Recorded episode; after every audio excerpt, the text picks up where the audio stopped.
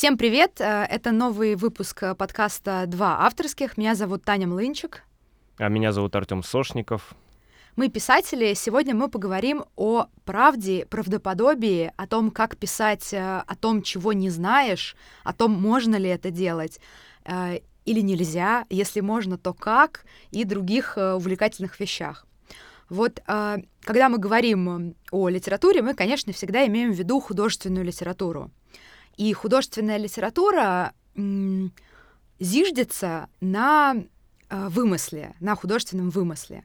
То есть от начала начал, от эпоса о Гильгамеше, первом литературном произведении в истории, литература построена на э, чем-то, что люди придумывают.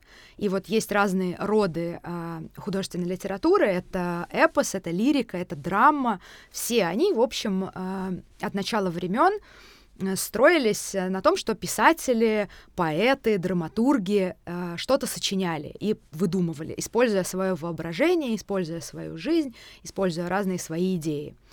И м, так продолжалось э, до... Я сейчас очень грубо, наверное, обобщаю историю литературы, но все же где-то до середины XIX века, когда начал воцаряться реализм, и писатели стали э, брезговать э, художественным вымыслом и считать, что писать нужно прежде всего о реальности, а, документировать ее, отражать э, происходящее в настоящем, а не, не сочинять. Вот, сегодня мы хотим э, исследовать этот вопрос, тем более, что сегодня а, очень популярна так называемая литература опыта, автобиографическая литература, и мы хотим поговорить о том, а, как она создается, и о том, как, как, как сочинять, как собирать материал а, и так далее. Вот, Артем, у тебя какие отношения? Ты как человек, который является адептом э, такого реализма э, давним, что думаешь? Наверняка тоже презрительно относишься к тем, кто сочиняет. Нет, у меня взгляды меняются с течением моей писательской жизни. Раньше, да, раньше я был прямо жестким реалистом. Мне очень интересна была эта тема. Я, правда, не впадал в крайности. Тема очень многогранная, очень объемная и очень сложная. Я вчера перед записью, когда думал, как мы о ней с тобой будем беседовать, я подумал, что прикольно было бы отступиться от какой-то крайности, от максимума. И так как мы недавно вспоминали Шаламова, я опять к нему вернулся. А, вернулся к его теории. Он, кстати, говорит э, примерно то же самое, что и ты сейчас проговорила. Он говорит о том, что существует два типа авторов. Значит, один автор — это такой турист, иностранец, который всегда, даже если он участвует в чем-то, находится немножко как бы вовне. Э, на позиции наблюдателя, да. Он упоминает здесь Хемингуэя, который, несмотря на то, что воевал, бывал в Испании, вся его проза, она как будто бы немножко отстраненная. И Шаламов сам говорит, что в, таки, в тот период э, существовало мнение, что если писатель будет слишком хорошо знать материал, он перейдет как бы на сторону материала, и он уже будет измерять жизнь новыми мерками, отдалиться от читателя, и его язык, его позиция читателю будет непонятна, потому что читатель так хорошо материал не знает. И это явно не путь Шаламова, а, потому что для Шаламова писатель — это прежде всего человек, который, а, знаешь, такой Плутон, поднявшийся из ада, а не Орфей, спускающийся в ад, как говорит сам Шаламов. Вот это первая максимума, о которой хотелось бы порассуждать. То есть, по мнению Шаламова, без знания материала не получится ровным счетом вообще ничего. Ну хорошо, но не произойдет ли вот э, в этих рассуждениях шаламовских э, э, немножко сразу хочется их оспорить, потому что кажется тогда, что у нас первична фактура. То есть э, не идея, угу. а некая фактура. Вот ты попадаешь в какой-то мир, э, какой-то герметичный, э, условно, мир, и он у тебя начинает сам по себе быть важным. А какие идеи при этом он несет, что ты хочешь сказать, как будто бы вторично. Потому что мы же понимаем, что э, жизнь, она хаотична абсолютно, и факты, они ничего не значат сами по себе. А, можно перечислять бесконечное количество событий, которые происходят вот даже сейчас, пока мы сидим в, в этих студиях и так далее. Это не будет значить ровным счетом ничего до тех пор, пока мы с помощью композиции, с помощью э, некой магистральной идеи не решим придать этому э, смысл, и тогда у нас получится произведение. Вот. Ну да, с, э, смотри, у Шаламова очень вообще сложная позиция на данный счет. Есть даже целые филологические статьи и трактаты, которые пытаются ее разобрать, и филологи находят противоречия в его взглядах зачастую. Но э, в чем дело? Да, действительно, Шаламов считает, что материал решает. Э, будет классный материал, который писатель прожил каждой клеткой, каждым нервом. Э, в таком случае уже будут неважны характеры, индивидуальные голоса героев, описания и прочие мелочи. Это все, как ты сказала, становится вторичным материал побеждает в его концепции прозе. Потому что, на его взгляд, читатель всегда в прозе ищет ответы на извечные вопросы. Ну, кстати, наверное, так и есть. А, и вот опыт писателя, который выстрадан каждым нервом, это определенный гарант. Гарант того, что читатель получит то, что он ожидал от человека, который это прожил от начала и до конца. И вот в этом ракурсе что получается? А, получается, что роман а, по Шаламову, он умер. А, он сам говорит, после концентрационных лагерей, после революции, войн, людям нет дела до романа. Роман — это выдумка и поделка, которые читателя абсолютно не прельщают никак. Ну, что там, сюжетные ходы, которые мы все уже, там, не знаю, изучили в школе, описание природы, которые все пролистывают сейчас у Толстого — Психологизм героев, ну, психологизм персонажей можно изучать уже по другим видам искусства, да и психология сейчас на взлете. Все это не нужно, он все это просто отрезает. Он оставляет материал, но это не просто факт. Вот э, тут я сейчас, наверное, буду душнить, ты мне скажи, если что. Но э, это не я, это Шаламов. Э, он говорит о том, что у него не проза документа, а проза выстраданная как документ. То есть документ нужно преодолеть. Это не просто твой опыт, который ты прожил до конца, сейчас будет сложно. Этот опыт нужно художественно обработать. И вот он в, своей, э, в своем эссе о прозе, о новой прозе, рассказывает о том, какие приемы допустимы для того, чтобы это, от, вот этот опыт обрабатывать. А, то есть это все равно обработка. Это не просто документальное повествование. Ну вот, конечно, потому что э, еще очень, мне кажется, важное вот это отличие публицистики от литературы в том, что до, э, факты э, публицистики, они лежат за пределами текста, а литература несет доводы в самой себе. Она герметична. Есть герметичная логика литературы. То есть, если я возьму и напишу текст про происшествие в Петербурге сегодня вечером, мой текст будет опираться на этот факт из реальности. А если я напишу рассказ о волшебном происшествии, которое я выдумала, логика будет лежать внутри самого текста. И вот это вот различие, оно э, проводит такой водораздел между текстами публицистическими и литературными, и художественными. И вот как, как бы по Шаламову тогда что получается? Он э, отказывает э, художественным текстам в правильном сочетании, он хочет изобрести некий синтез тогда, или что это такое? То есть если этот опыт ведь может быть выстрадан, а может быть подчерпнут где-то. Вот, например, исторические романы. «Благоволительница Литала». По его теории это чушь. Фантастика — чушь. Э, научная фантастика — чушь. Э, по его теории, как я понял, вот как я уже сказал, главное — это материал. Без материала ничего не будет но э, важна художественная надстройка. Э, ну, согласись, э, я думаю, и ты, и я сторонники сюжетности. То есть должен быть законченный классный сюжет. Не, не должен, ну, нам просто так нравится, да. Есть антисюжетные какие-то произведения, но вот и Шаламов тоже считает, что сюжетность очень важна. И ты правильно сказала, публицистика может просто описывать случай. В жизни же очень многие истории просто ничем не заканчиваются. Ахматова говорила, что современные пьесы ничем не заканчиваются. Что я такое читал, по-моему, как раз у Адоевцевой, который мы с тобой все никак э, не обсудим в подкасте. Эм, а, но, но это вот это не случай из жизни, это художественное произведение, у него должен быть сюжет. Я не знаю, ты вот согласна с этим? А, я согласна с этим, потому что, естественно, мне кажется, что вот этот вот монтаж, который помогает отбирать факты, то есть а, даже если ты проживаешь какой-то там невероятный опыт или не невероятный, потому что мне кажется, что любой опыт может лечь в основу художественного текста, то а, вот этот вот отбор, селекция событий, каких-то вещей, которые ты производишь, отбор, что ты притащишь в свой текст, как ты там это расположишь, как ты это выстроишь с помощью композиции, играют э, колоссальную роль, потому что а, именно они помогут выстроить а, вот причинно-следственную связь, которая поможет выразить некую твою идею. Вот. Поэтому здесь, конечно, mm-hmm. мне кажется, что это Э, да, вот этот вот монтаж это важно и, и нельзя отказывать. Другое дело, когда у нас есть есть же еще антисюжеты, да, когда э, авторы с помощью разрушения, например, причинно-следственных uh-huh. связей или нарушения формы хотят выразить идею, но это уже, ну, другая история, наверное, противоположная. Вот. вот я не знаю, как э, Шаламов э, к этому относился.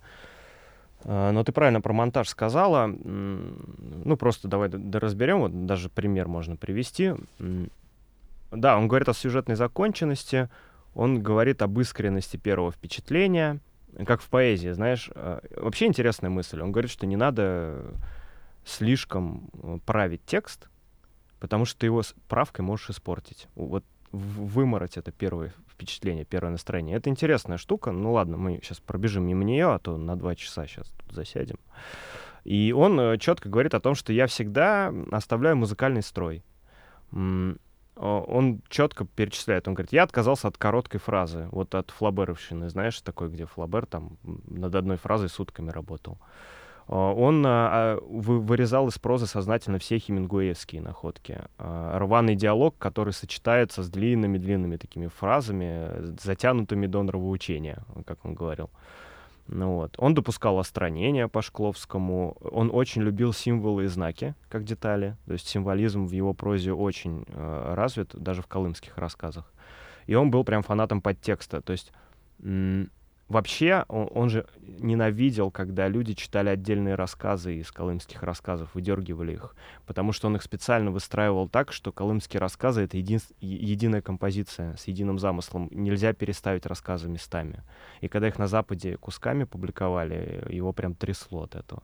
То есть мы все равно видим, что не только материал важен, а важно быть мастером, художественно обрабатывать. Он вообще говорил, что рассказ — это художественное преобразование материала, и что важно, ради чего? Ради долга и нравственного императива. Ну, он такой был, видимо, модернист и не ради литературщины. Вот он прям не любил литературщину. Все эти фантастики, там, э, не знаю, какие-то антисюжетные приемы он, видимо, считал литературой ради литературы, а не ради нравственного долга. Э, то есть должна быть еще какая-то высшая цель. У него есть э, классный рассказ Шерри Бренди э, из Колымских как раз он там э, смерть Мандельштама описывает. Он же не Мандельштам, он не умирал, но он говорит, э, мой материал, ну то есть я там не был, я не умирал, я не был Мандельштамом, но я был э, на этой пересылке год спустя, где умирал Мандельштам, я видел вот эту алиментарную дистрофию, от которой умер Мандельштам. Я все это знаю, я не соврал ни в одном слове. То есть мой материал на 100% бетонный. Ну хорошо. А в чем тогда а, проблема, а, если автор решает сознательно отправиться в исследование, например, замышляет а, написать рассказ о смерти Мандельштама и едет туда и все это исследует, разговаривает с людьми, а, читает какие-то мемуары там и так далее. Он не как вот... Ну, нет, хотя, наверное, этот случай с Мандельштамом сложно, да, тут сравнивать. Ну, к тому, что просто ты можешь э, написать э, некие рассказы или не, некий текст, э, не самолично побывав внутри какого-то опыта, а проведя исследование какое-то. Вот mm-hmm. как э, делают люди, которые пишут как, как бы с какой-то исторической подоплекой тексты. Вот я э, хотела привести пример Кирилла Рябова, его сборник рассказов про блокадный Ленинград. Естественно, Кирилл Рябов э, не жил в блокадном Ленинграде, а писал это очевидно опираясь на исследования, которые он провел, на чтение дневников, мемуаров, э, разной литературы и так далее. Рассказы получились замечательные.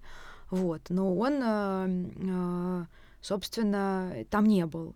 Имеет ли право? Ну, Шаламову не имеет права писать такие тексты. Имеет право писать только Вадим Шефнер, который, например, прожил угу. блокаду и Великую Отечественную войну и так далее. Вот, а не почему? Имеет. Да, а почему? Что такого? Что, в чем проблема с, с исследованием, с профессиональным писателем, который идет, проводит исследование и пишет? Смотри, э, мне запомнился термин такой у Шаламова. Это не термин, я его сделал термином. Творческая командировка. Он э, так подтрунивает над людьми, которые ездят в творческую командировку в Бутырку или на этапы куда-то. Я, наверное, с ним согласен. Ну, можно съездить, изучить. Можно приехать в СИЗО, да, посмотреть там на заключенных ты не заключенный. Ну, то есть ты никогда я, это не прочувствуешь. Я понимаю, что это обусловлено его жесточайшим опытом, который он прожил в заключении, очень лютым, и, наверное, людям, которые прошли через такой тяжелый опыт, их, наверное, действительно злит и бесит, когда приезжает какой-то человек в пинсне в СИЗО и там сидит и э, записывает на диктофон какие-то вещи, не знаю. Э, безусловно, но по сути, если отстраниться, ну а что в этом такого? Мы же все репортеры жизни, как бы вот. Ну, ты не почувствуешь, да, на сто процентов, ты не сможешь это описать. А, я могу контрпример привести, раз уж у нас сложилось такое противостояние атлантов. А, я сразу скажу, я не занимаю позицию Шаламова. Я потом объясню свою позицию чуть попозже. Ну вот второй, значит, э, корифей э, литературы. Корифей, что за слово корифей, как кореш? Корифей, что означает корифей? Ну, кориф... ну, типа... корифей это, по-моему, да. По-моему, подходит да, сюда. Да. Нормально. Все, корифей литературы. Э, Викентий Вересаев. Не очень известный писатель. Я не буду про него сейчас рассказывать, я про него готов отдельный выпуск записать. Но он участвовал в русско-японской войне. И у Леонида Андреева выходила повесть, да, «Красный смех». Да. Как раз про войну. И вот э, Викентий Вересаев в одном из писем э, пишет э, о, соответственно, красном смехе. Кому-то, я не помню кому. Он говорит о том, что Андреев вообще талантливый парень. У него как бы пренебрежение к конкретности позволяет браться за описание того, чего он никогда не видел. Андреев он... не участвовал? Нет, а в как он пис... дело. Если честно, я читала «Красный смех», но я не знала, что он, что он не... что это... Э, это... Это круто, э, потому что Петр Бабарыкин э, — это тоже не очень известный писатель, но, чтобы вы понимали, это человек, который придумал слово «интеллигенция», взяв его из немецкого языка. А потом слово «интеллигенция» пришло в западный язык обратно, уже забытое, и стало чисто русским словом. То есть его считают русским, хотя на самом деле оно немецкое. В общем, Петр Бабарыкин, когда читал «Красный смех», он поверил тоже. И он э, потом писал в своей рецензии, что автор только что вернулся с кровавых полей Маньчжурии, а Андреев там не бывал. И в это же самое время Вересаев э, рассказывает, как они э, под обстрелами, в, под снарядами, в окопах или где-то в госпитале читали «Красный смех» под Мугденом, вот в этой бойне, и смеялись потому что, он говорит, э, тон рассказа был в корне неверный. Была упущена самая такая страшная и важная деталь, и самая спасительная особенность человека, как он говорит, способность ко всему привыкать. То есть у Андреева там описан ужас и невозможность вынести всего, а люди, которые были на фронте, говорили, что ну, они очень быстро привыкали и к, ну, и к ранениям, и к страху, и к опасности и так далее. И, он, и Вересаев подводит итог. Он говорит, Леонид Андреев талантливый парень, это произведение большого художника, неврастенника, переживавшего войну через газетные корреспонденции. То есть это все написано на основе сообщений из газет. Ну, вот я поверила тоже красному смеху, если честно, и мне, вот, мне не нравятся такие категоричные формулировки. Я понимаю, почему они их делают. Понимаю, да. Потому что, наверное, если бы я прошла бы такой опыт, и потом кто-то бы написал э, некий текст подобный красному смеху, наверное, тоже разозлилась. Но мне кажется, что в искусстве можно все. В том-то его прелесть. В том, чтобы написать красный смех, а потом э, через э, сто лет я тут сижу, и я не знала, что Леонид Андреев там не воевал. Потому что он создал да. как бы уникальное, аутентичное, сильное произведение. А может быть, кто-то, кто был там действительно, у него бы не получилось так же. Вот это тоже вопрос такой. Представляешь, есть, а, есть автор, который, у которого есть опыт, и который написал бездарную фигню. И автор, у которого нет опыта, но есть огромный талант, и он написал нечто классное. И вот это произведение, оно больше. Это, это просто сейчас выдуманная мной прям, прям на ходу ситуация, mm-hmm. но представляешь себе, да? И произведение человека, который не имеет такого опыта, оно больше и важнее для людей, чем того, у которого опыт, опыт есть. Так, а вот давай уточним. Быть. Нет опыта вообще или мало опыта? А, ну, нету Вересаев... кон- данного конкретного опыта, опыта участия в русско-японской войне, про которую вот красный смех. Да. Но, но может быть ситуация помягче, вот э, смотри. Вообще Викентий Вересаев э, написал книгу под названием «Записки врача». Она до сих пор переиздается в США. Это скандальная книга о буднях доктора, о проблемах, с которыми сталкиваются медицинские работники в России. Там за сто лет с лишним ничего не изменилось, можно читать как современную книгу. Но мы все знаем записки юного врача Булгакова. Да. И Булгаков не скрывал, что он вдохновлялся книгой Вересаева. Вообще мы записками юного врача обязаны Викентию Вересаеву. Я это, никогда это не слышала класс. про записки Вересаева, сейчас впервые слышу. А Булгакова я люблю, читаю. Прекрасный спектакль в театре «Мастерская» идет. Угу, да, я его тоже смотрел, и фильм Балабанова прек- «Прекрасный Морфий» и так далее. Но книга «Записки врача» стояла у Булгакова за ухом на полке. И они общались вместе. А, Булгаков ходил к нему за советами. А, я это к чему? А, у Булгакова есть опыт медицинский, правильно? Но ему, видимо, его не доставало для того, чтобы написать великое произведение. Он взял Вересаева, а у Вересаева это скорее такая... Ну, сейчас бы это назвали даже, наверное, не автофикшном, это близко к нон-фикшну, какому-то документальному произведению. Он взял записки врача, насытил свое произведение знаниями Вересаева, и мы все безоговорочно этой штуке верим. Правильно? Вот эта сцена знаменитая о том, где он открывает энциклопедию, не зная, как оперировать и да. в панике ищет там инструкции. Это Вересаевская, на самом деле. Это его случай из реальной жизни. Ух ты, вот это да. Вот это, да. Это украденное, это огонь. к прошлому выпуску про подорожание. Это как раз гениальные крадут, да? Но это украден материал. Я же смотрел Булгакова и читал Булгакова, и, и, а Вересаева читал гораздо позже. Я когда увидел эту сцену в записках врача, я такой, ты чё, Булгаков? Совсем? Ну так нельзя. А вот можно, можно, Артем. Можно, и Вересаев, кстати, к этому нормально относился. Ну давай теперь как раз поговорим про, на, наконец-то, про наш личный опыт. Что мы делаем со своими э, событиями, со своим опытом жизни, утлым по сравнению с э, авторами, которых мы сейчас привели, но тем не менее. И когда мы ходим собирать материал, или когда мы пишем о том, что было в действительности. У тебя было такое, что ты, например, пишешь некие вещи, э, которых ты ничего не знаешь, тебе надо пойти в исследование? Да, конечно. Но Шаламов радикал. И меня его теория немного пугает, возвращаясь к личному опыту. Я, когда прочитал ее, подумал, и Вересаева прочитал, и Гончаров отчасти об этом говорит. Я подумал, ну все, у меня нет шансов. Ну, я офисная крыса. Я вот ношу в пластиковом контейнере вот обед в офис. А у меня тренировки по вечерам. Я прихожу уставший, стираю носки. Э, там, не знаю, с спортивной формой. Потом ложусь спать. Э, о чем мне писать? Я, блин, у меня нет никакого опыта такого. Я, и что, мне ложиться, все, в гроб, помирать? Я ни к чему не способен. Что делать в таком случае, Тань? Ну, мой рецепт — это идти в поля, Артем, становиться тем самым презренным, значит, исследователем и вписываться в какие-то вещи, как вот Эдуард Лимонов превратил свою жизнь. Вот я считаю, что вся его жизнь была прожита таким образом для того, чтобы он мог создавать свои тексты.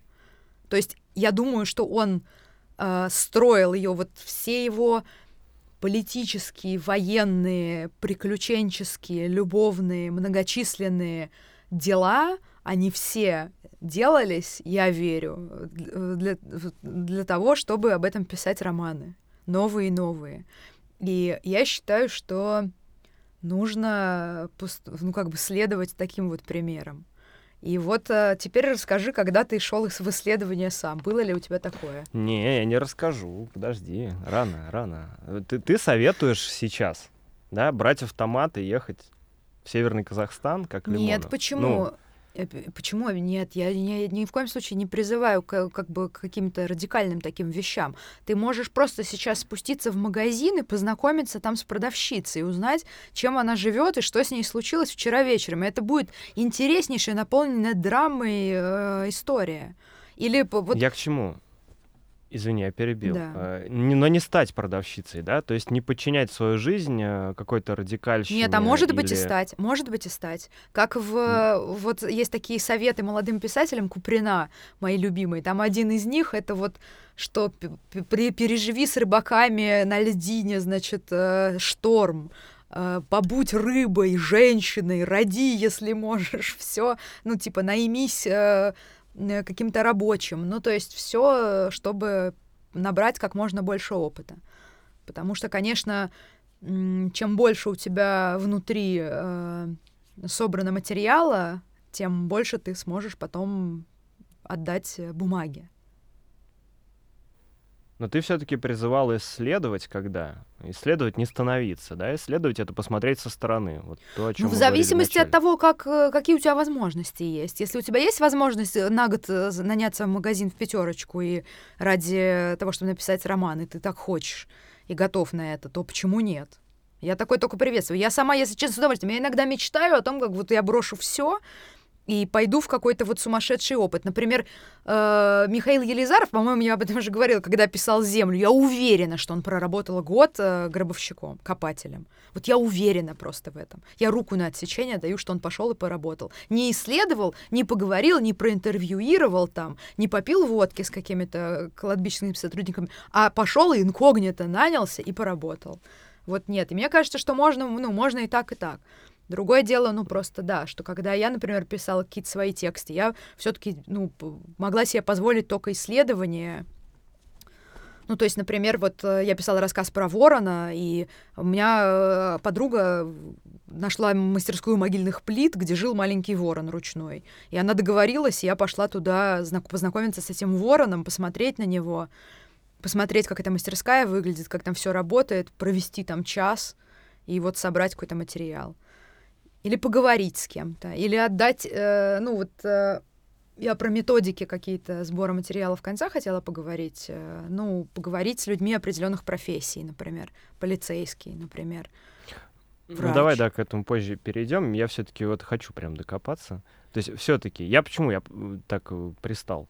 Я долгое время думал, что вот у меня не хватает писательской смелости взять и пойти вот год а, поработать э, где-то не знаю, продавцом, как мой герой романа. Поэтому я вынужден исследовать, не погружаться. Это такой, знаешь, легкий вариант. Ну тогда и произведение не получится. То есть мы все-таки соглашаемся тут с Шаламовым. Нет, я уверена, что можно и так, и так нацеплять хорошего материала. Все зависит от твоего, от того, как ты этим материалом воспользуешься. Можно куча людей работает и ничего не собирает и так далее. Ну, конечно, лучше, да, лучше даже, ну, если э, сделать Смотри, а, еще тоже ценность разговора с продавщицей, допустим, да, или с каким-то еще, не знаю, почему мы взяли продавщиц, сейчас можно какие-нибудь другие профессии взять. Ты, например, глубоко интервьюируешь человека, который 10 лет занят определенной профессией. Либо ты идешь и сам там неделю работаешь в этой профессии. Это же разное, это немножко разные углы зрения. То есть, по идее, и то, и то ценно, по-своему. Да, получится два разных произведения, видимо. Да. Ну, смотри, вот у меня сейчас второй роман, там герой э, ведет анонимный телеграм-канал про ресторанную сферу.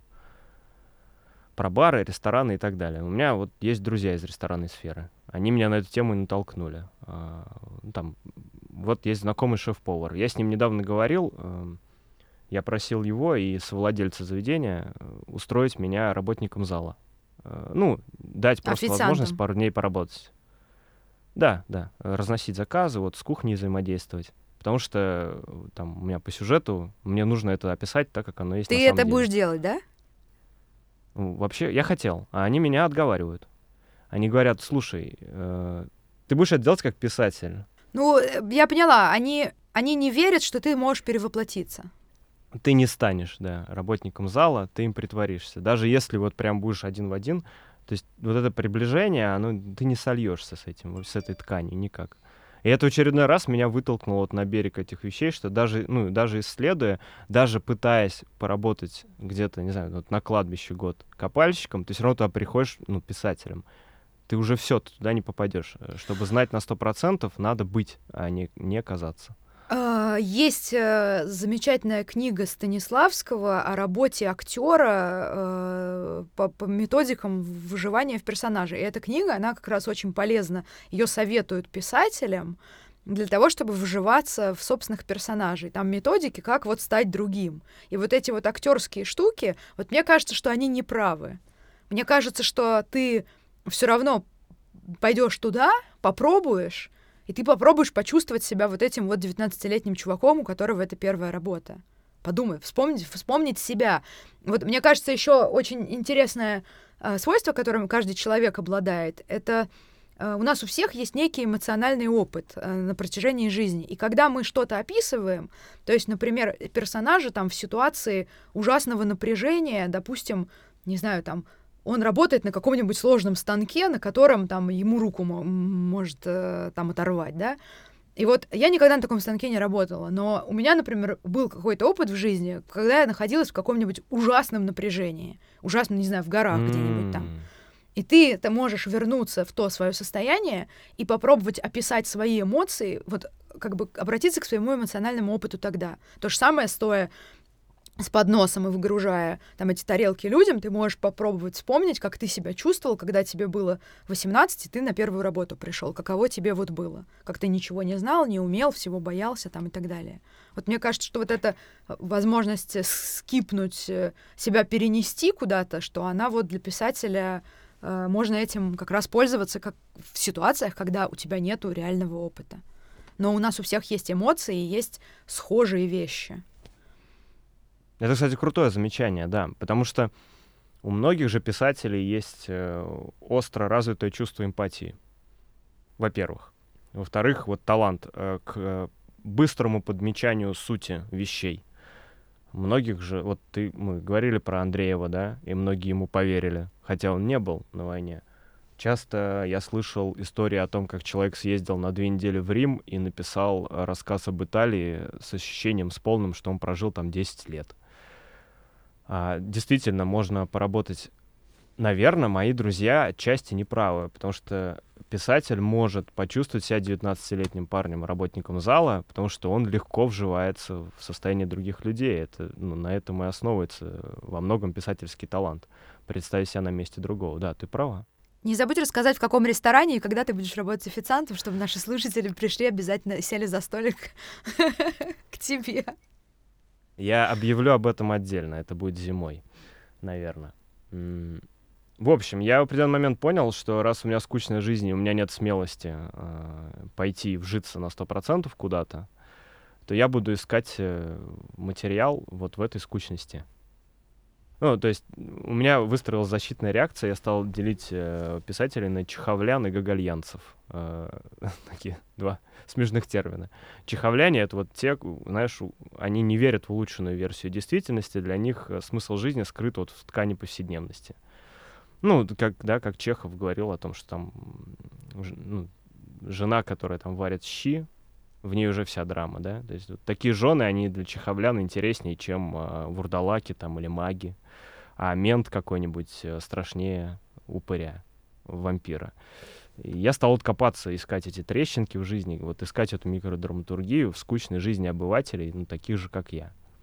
А гогольянцы, они как для них мир скучен, но они не хотят в нем копаться, и они вот верят в улучшенную версию действительности, в штору, которая вот скрывает потусторонний мир у них там в прозе это постоянно черти, там бегающие по городу носы, как у Гоголя, какие-то оживающие мертвецы, портреты. Э, то есть, и вот здесь правдоподобность вообще не важна. И можно спокойно выдумывать что угодно. Также и читатели, наверное, на эти два типа стали у меня в голове делиться. К чему я это все вообще хрен знает? Давай лучше поговорим про методики исследований. Вот действительно, окей, у нас нет возможности работать э, продавцами, гробовщиками. Мы любим ну, то есть, зарабатывать да, деньги в офисе. Что делать? Э, Наш опыт э, состоит в том, что мы для своих текстов э, исследовали какие-то вещи, которых мы не знаем. И я, например, э, во-первых, ну вот есть э, э, несколько таких штук, которые можно брать для текстов. Это как бы некие знания о реальности, которые есть. Почему вообще э, рекомендуется идти исследование личное проводить? Потому что если ты будешь руководствоваться плохо знать мир, о котором ты пишешь, руководствоваться просто знанием, то ты, скорее всего, будешь писать клише.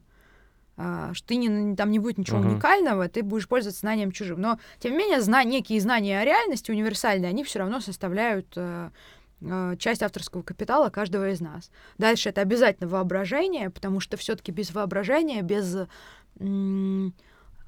перемешивания э, разных новых связей, без поиска какого-то третьего результата пресловутого, каких-то идей, которые раньше никто не выводил, соединения вещей, которые раньше никто не соединял, без копания и отыскивания внутри себя каких-то э, скрытых э, сокровищ, каких-то вещей, мне кажется, что художественные тексты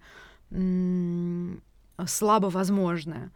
Вот. Дальше это, конечно же, опыт, вот этот вот эксперимент на себе, э, знания из, из других книг, из литературы, как базис, да, что тоже, чтобы что-то писать, нужно читать других, нужно прочитать все, что написано до, как Булгаков, собственно, с успехом сделал. Вот, и это ему помогло. Ну и, конечно, вот этот вот эксперимент на себе или вот э, Гонза. Я вот люблю Хантера Томпсона, его Гонза метод, когда он для того, чтобы писать э, текст, становился участником событий постоянно. Мне тоже нравится такая э, такой стиль жизни, и я частенько делаю что-то для того, чтобы потом про это написать. Вот. это дорогой способ. Вот ты хочешь написать о том, как ты восходишь на гору, на какую-то. Ты же очень, ну, понятно, что твоя предпосылка была обратная. А, а, проза — это следствие твоего увлечения восхождениями. Но если бы ты решил наоборот, представляешь, сколько денег, сил, времени ты потратил на то, чтобы понять, как все устроено изнутри, да? Я же прав или нет? Ну, наверное, да, но это смотря какие темы брать. Можно же выбирать что-то не такое редкое и там сложное. Можно же... Я, мне кажется, что сокровища за каждой вообще, за, за, за каждой, за э, каждой курткой вокруг. То есть только заговори, только заговори с кем-то вокруг, только засунь свое лицо в какую-то парадную, случайно открытую, и там сразу же тебя найдет, найдет очередная история. То есть не обязательно для этого в, вписываться в экспедицию э, в Непал или еще что-то такое. Можно можно просто выйти на улицу вечером с целью э, что-то встретить. И как вот есть такой драматург Михаил Угаров, вот у него такая вот методика. Ты выходишь из дома и идешь, пока ты, собственно, не набредешь на какую-то историю или начинаешь разговаривать с людьми на улице. Вот, Михаил поэтому... Угаров — это человек, э, который посеял во мне еще больше чувства стыда за то, что я слушаю музыку на улице. А почему? Он как-то был против? Но он говорил, ходите по улице, и, ну, разъезжайте в метро и слушайте, а, подслушивайте. Слушайте, слушайте. Они Всё, же еще поняла. говорили в их школе, что всегда нужно в темных очках ходить, чтобы люди не видели, что вы на них пялитесь. Нет, я, кстати, вот не слышала про музыку, но я э, Просто я не всегда вот в этом вот режиме локатора могу находиться. Я чаще всего нахожусь в пузыре. Мы как раз недавно обсуждали вот это свойство в Петербурге, да, всех в коконе быть, и из этого кокона выходить только э, с, определенными целями. Вот, но в целом я считаю, что э, можно все что можно все, и что если человек хочет писать исторический роман огромный, как Джонатан Литл, например, «Благоволительница», да, где хочет исследовать природу зла, например, и, конечно же, он при этом никогда не был эсэсовцем, он может это делать, и, или фантастику, или какой-то текст. То есть, что нет никаких ограничений, накладывать их не обязательно. Безусловно, Шаламов э, на Шаламове очень сильно отпечатался тот тяжелейший опыт, через который он прошел, но мы не, мы не должны а, себя закрепощать подобными а, правилами, на мой взгляд. Нет, конечно, э, плохое качество исследования материала, клише, недостаточная проработанность, она вызывает, э, конечно, последствия. То, что текст низкокачественный, ему не верят. Люди орут «не верю», они находят там ляпы, косяки, и, конечно, э, как бы основная задача каждого писателя все исследовать максимально подробно и проверить. Еще очень хорошо, на мой взгляд, отдавать свои тексты, читать разным людям, которые разбираются в сфере лучше, лучше автора. На, вот именно чтобы про- производить такую проверку на, на, на ляпы, и чтобы потом не было э, таких конфузов, когда абсолютно клюква как вот киношники это называют, да, когда видно, что это ерунда какая-то. Давай просто как-то попробуем генерализовать все-таки нашу позицию. Вот, э, может быть, она отличается. Так ты в итоге что все-таки думаешь? Нужен материал? Не нужен? Можно писать о том, о чем не знаешь? Можно, но нужно хорошо исследовать, да? Я думаю, да. Но с другой стороны, я вот сейчас, когда ты говорил про интернет, про исследование YouTube, э, про профессии, я вспомнила, как я прочитала роман Анны Козловой «F20». Читал ты, нет? Не читал, но я очень много о нем читал. Это роман о шизофрении. И э, роман очень интересный, и мне он понравился. Дико понравился. А потом я прочитала интервью с Козловой и поняла, что она не... Ну, у нее никто не болеет шизофренией, ни она, там, ни ее сестра. Это про взросление двух сестер вот таких вот. И что она взяла всю информацию с форумов для шизофреников, что она просто сидела на этих форумах, собирала там информацию, и вот, собственно, роман. И меня это так разочаровало. То есть я просто вот подумала, блин, у меня было ощущение, что меня вот обманули. Но с другой стороны, Купилась. как бы... Да, я купилась, и у меня было детское ощущение, что вот мне какую-то сломанную игру, что вот это не настоящее что-то. Барби, не Барби, а какая-то китайская подделка. Вот. Но я, с другой стороны, умом, как э, читатель, я понимаю, что у нас тут роман о взрослении, и что шизофрения — это просто фактура.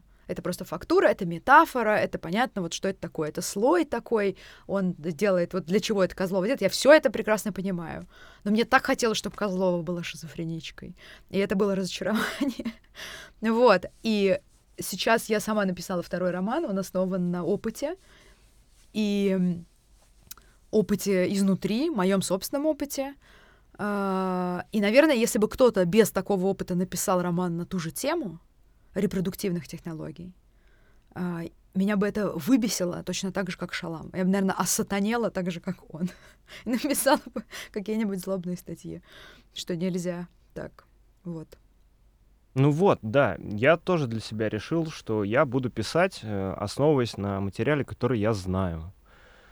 Не исследовал, а прям вот прожил его. Все-таки, как по Шаламову. Ну, я ближе вот э, к, в этой градации к его мнению. Есть, допустим, сцена похорон наблюдателей, э, там нет ничего вообще выдуманного. Это документально, просто это компиляция. Ну, то есть это не одни похороны, а там все похороны, на которых я бывал. Но каждая сцена там, я ее видел своими глазами. Я это просто, ну, ну компиляция, прием, художественная обработка, да. Или там э, мои э, какие-то реалистические рассказы, там купе, гробы, витрины. Вот, кстати, отличные примеры, потому что материал там Э, опять же, взят из жизни, ничего не выдумывал, только компилировал, но это всегда фантазии на тему того, как могло бы быть.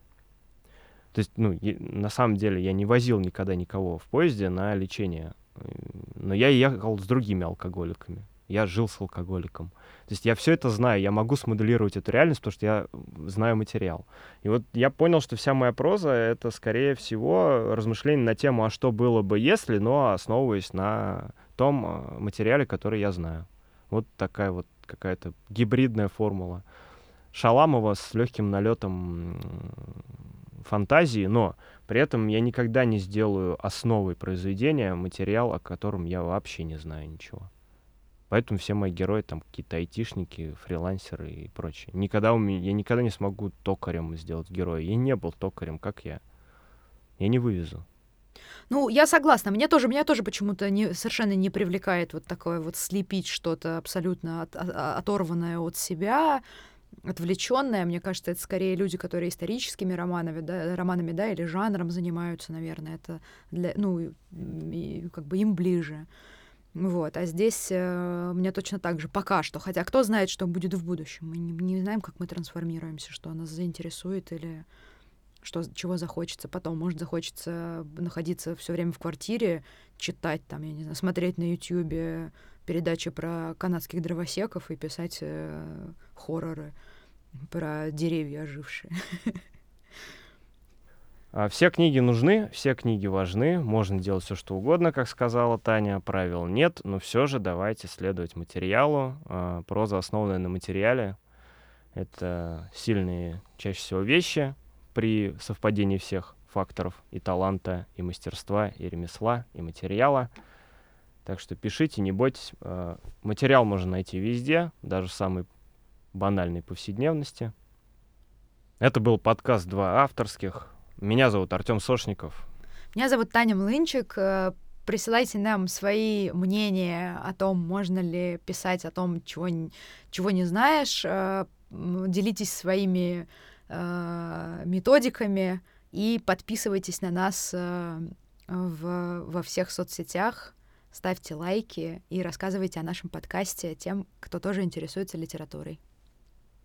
Ссылки на огромное количество писателей, их произведений, которые мы сегодня упомянули, все будут у нас в дескрипшене выпуска. Всем пока, хорошего вечера, берегите себя, пишите классные книжки.